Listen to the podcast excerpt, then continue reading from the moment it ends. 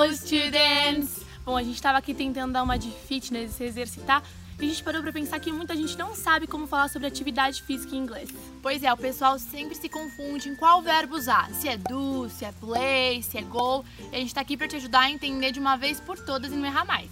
Bom, geralmente você vai usar do quando você estiver falando de uma atividade física que você não está fazendo contra alguém, não é um time contra o outro, você contra outra pessoa, e que você não necessariamente precisa de algum instrumento, como uma bola, pode ser que você use, mas não é necessário para acontecer.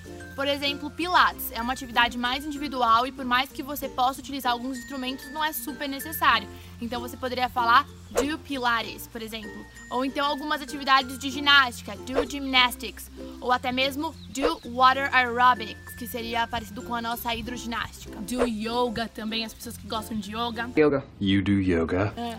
Agora você usa play pro total oposto. Quando sim, você tá contra alguém, tem uma disputa, né? Você tem um opositor e você precisa de algum instrumento como uma bola, né? No futebol, no vôlei, basquete. É, inclusive esse é o mais fácil, é o que mais a gente ouve falar. Então, play volleyball, play basketball, play soccer, play football. I love playing football. E aí, por fim, a gente tem também o go, que geralmente a gente usa para atividades físicas que terminem em ing. Então tem bicycling, tem running, jogging, né? É, pois é. So I'll go bicycling, go running, go jogging. Let's go jogging. A gente espera que essa dica tenha te ajudado a conseguir entender melhor como lidar com esportes em inglês. A gente se vê na próxima. See you. Bye bye.